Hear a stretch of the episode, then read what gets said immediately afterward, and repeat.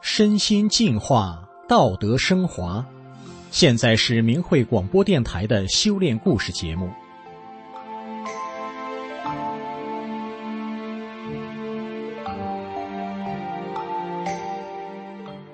听众朋友您好，对于每个家庭来说，孩子学习成绩好，各方面表现优秀。恐怕是家长们最大的心愿了。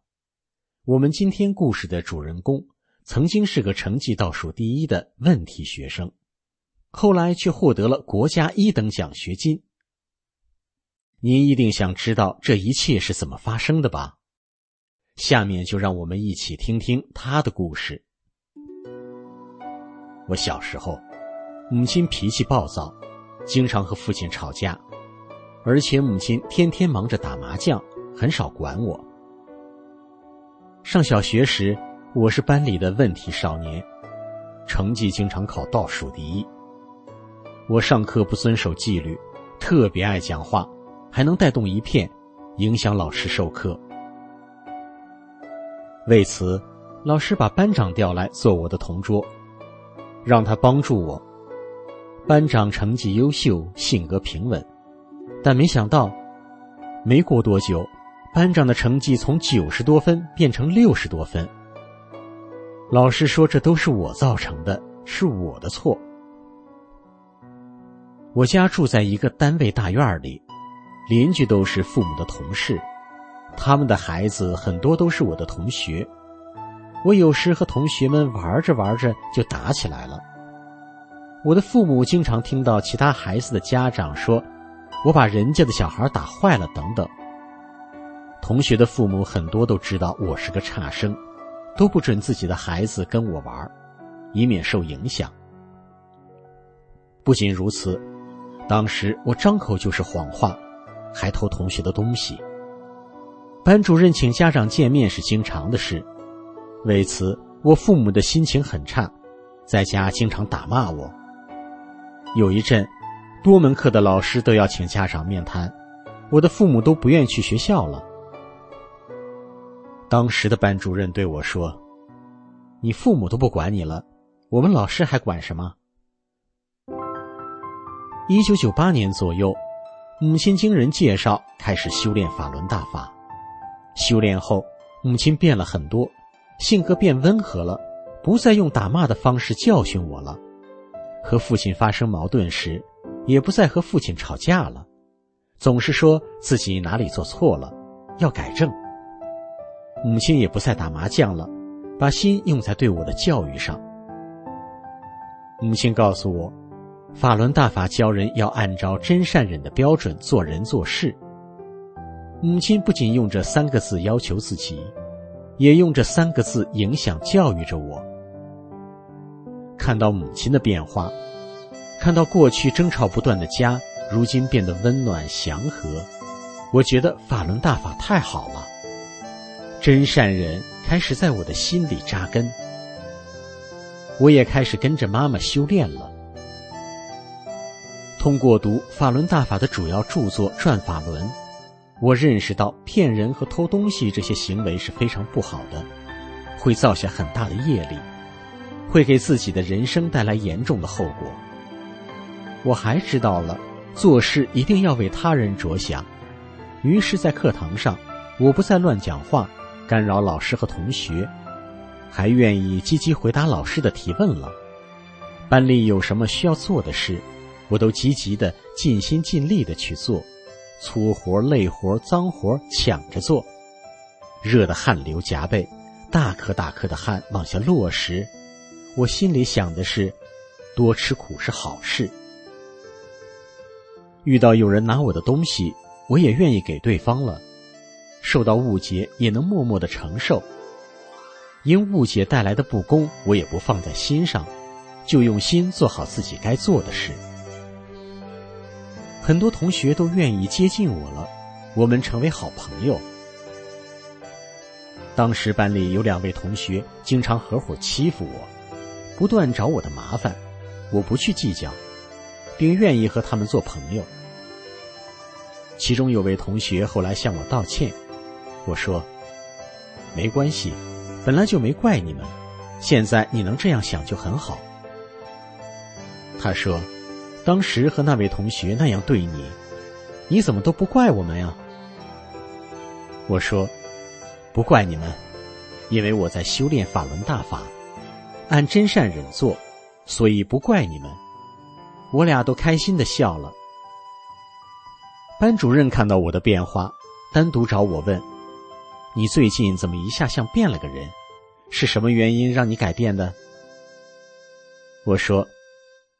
我妈妈修炼法轮大法了，妈妈像变了个人似的，变得很好。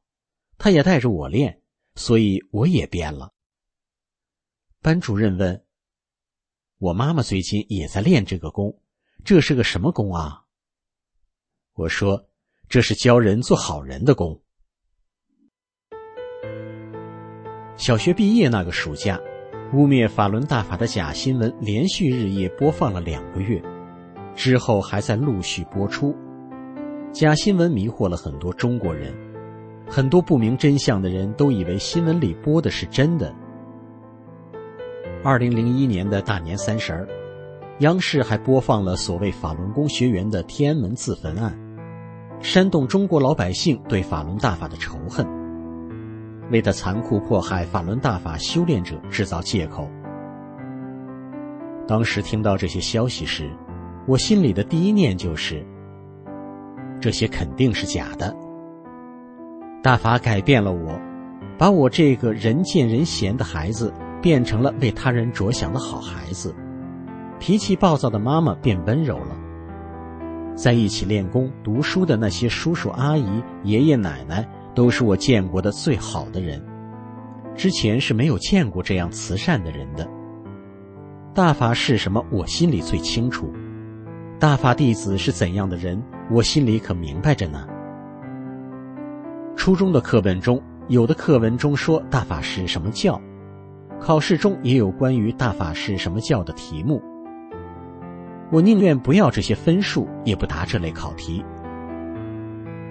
记得高中政治课又出现了大法师什么教的内容，老师对着课本念了一阵，前排有个同学说：“我家邻居就有练法轮功的。”人可好了。我的同桌接着说：“我家亲戚中就有练的，法轮功是好的，不是书中写的那样。”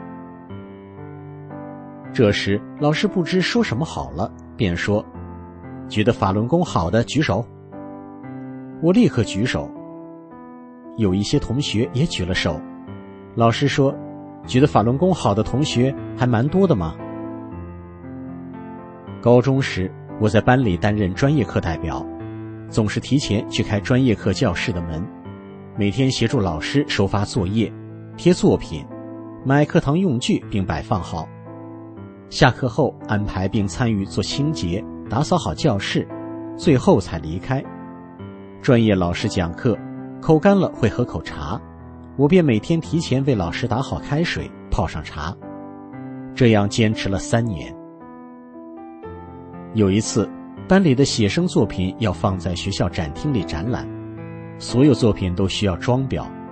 正巧当时临近一场重要的考试，同学们都在备考，学习时间很紧，我便一人把全班作品的装裱工作承担下来。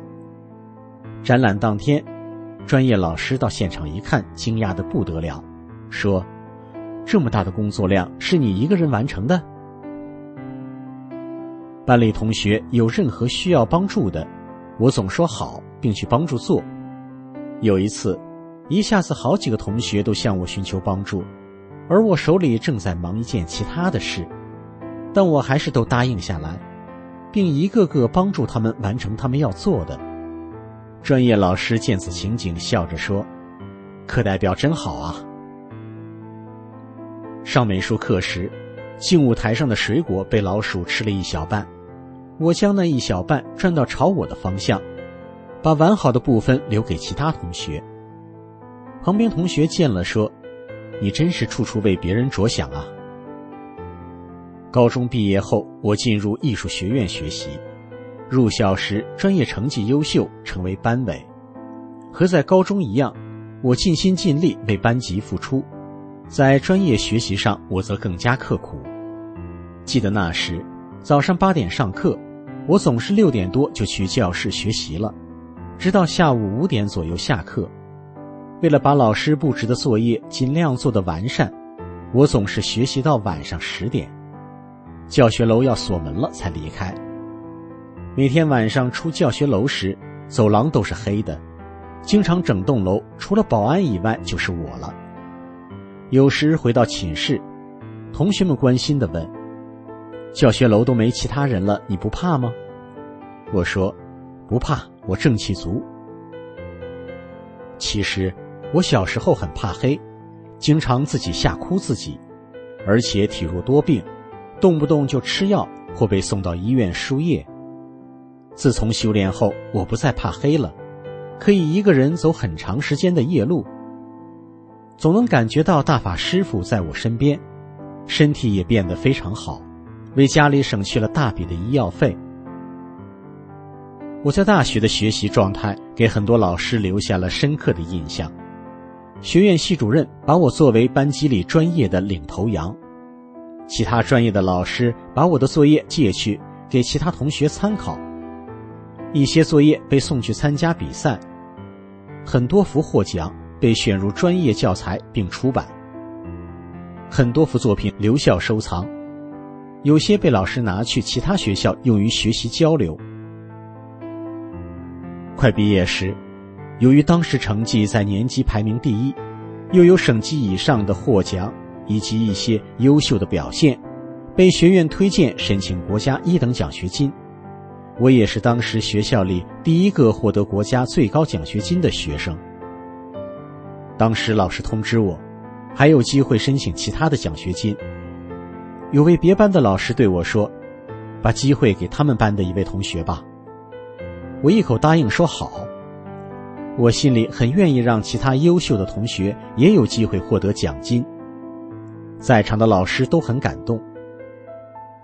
如果不是修炼法轮大法，面对个人的利益，我是不会放弃的。